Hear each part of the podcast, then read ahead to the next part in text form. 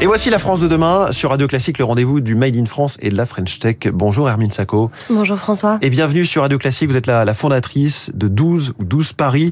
C'est une maison de joaillerie raisonnée Qu'est-ce que c'est qu'une maison de joaillerie raisonnée?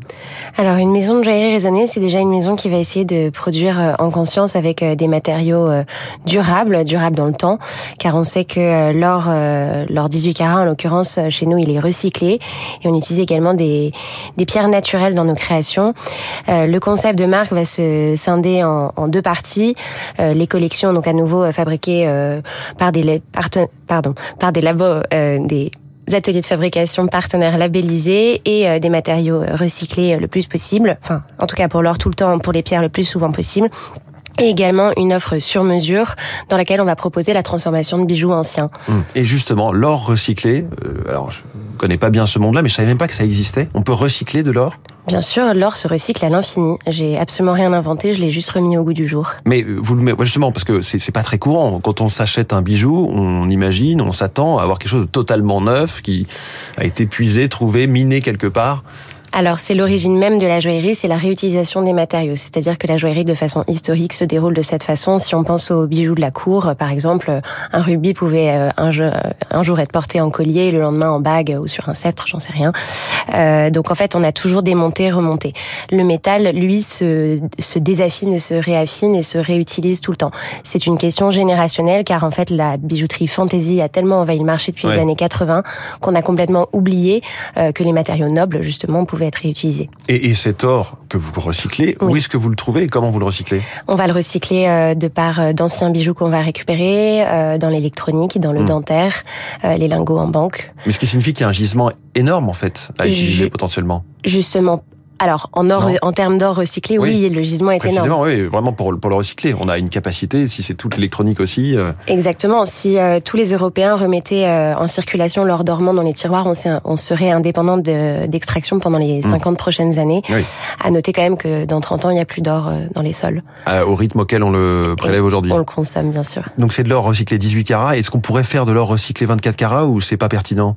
On pourrait, le problème du 24 carats, donc c'est le l'or 24 100% euh, le 24 carats. Exactement.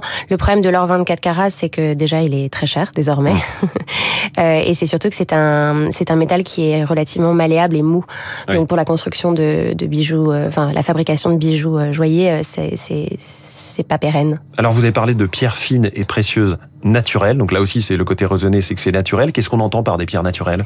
Des pierres naturelles, ce sont des pierres qui vont être euh, extraites par l'homme, qui ont été fabriquées euh, dans le manteau terrestre de la planète. Euh, et non pas faites en laboratoire. Hein, exactement. Euh, moi, ma position de dite raisonnée, c'est surtout que mon attrait à la joaillerie est né par la gémologie, ce qui justifie, selon moi, un prix et l'émotion qu'on va lier à l'objet.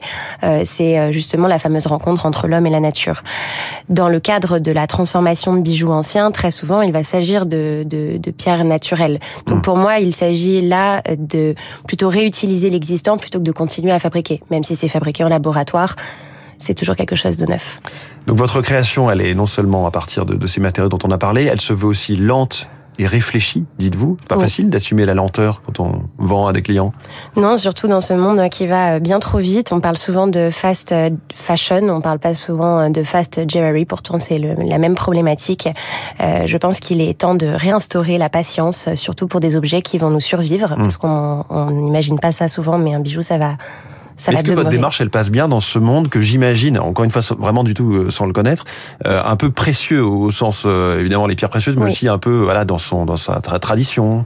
Alors justement, moi j'ai plutôt au contraire, je suis un peu anti-tradition. J'ai pas un hmm. discours classique, je ne proviens pas de la joaillerie à l'origine, c'était pas mes études, c'était pas ma formation. moi, je suis là pour la démocratiser, l'expliquer, la rendre séduisante, mais surtout la rendre sympathique et, et non vous faites pas d'ennemis avec ce discours-là? Un petit peu. Un petit peu. Euh, au-delà de la fabrication pure, c'est aussi la manière de considérer le bijou, de le consommer, que vous questionnez en quelque sorte? Oui, parce que je pense qu'un bijou, euh, ce n'est pas un t-shirt, ça s'achète pas tous les trois matins. Je pense que euh, voilà, ça va, ça va être des marqueurs historiques, ça va être des marqueurs de notre histoire, ça va célébrer des moments importants de la vie.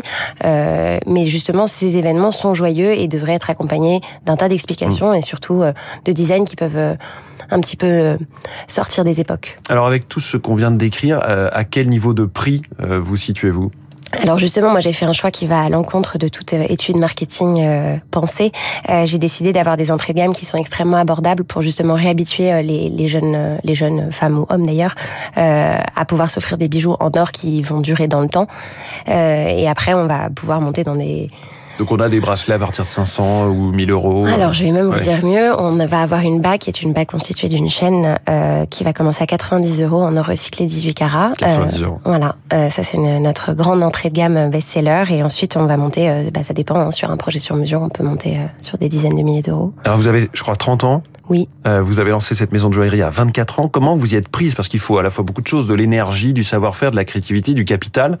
Je pense que j'ai eu beaucoup de culot euh, et j'étais un petit peu inconsciente. Euh, mais j'étais une consommatrice frustrée parce qu'à l'époque, l'offre était très restreinte. Il y avait soit les, les, grandes maisons de la place Vendôme, soit des, des, des marques un peu plus mass market mmh. comme le manège à bijoux. Et en fait, donc il y avait personne au milieu ma démarche, elle a été de proposer euh, de la joaillerie, donc 18 carats d'emblée, euh, en direct euh, to consumer sur Internet. Hmm. Euh, pour justement économiser certaines marges et proposer une joaillerie qui soit abordable. Et ce nom, 12, c'est un hommage à votre arrière-grand-mère, c'est ça? Exactement. En fait, c'est euh, la date de mon anniversaire, c'est le 12-12-92 et mon arrière-grand-mère est également, euh, était également née un 12 décembre. donc je trouvais ça joli pour l'esprit héritage et passation. Bon, c'est pas tout de suite le 12 décembre, mais ce sera juste avant Noël. Exact. Merci beaucoup Hermine Sacco, la fondatrice et créatrice de 12 12 Paris. Notre invité en direct ce matin dans la France de demain. Très bonne journée. Il est 6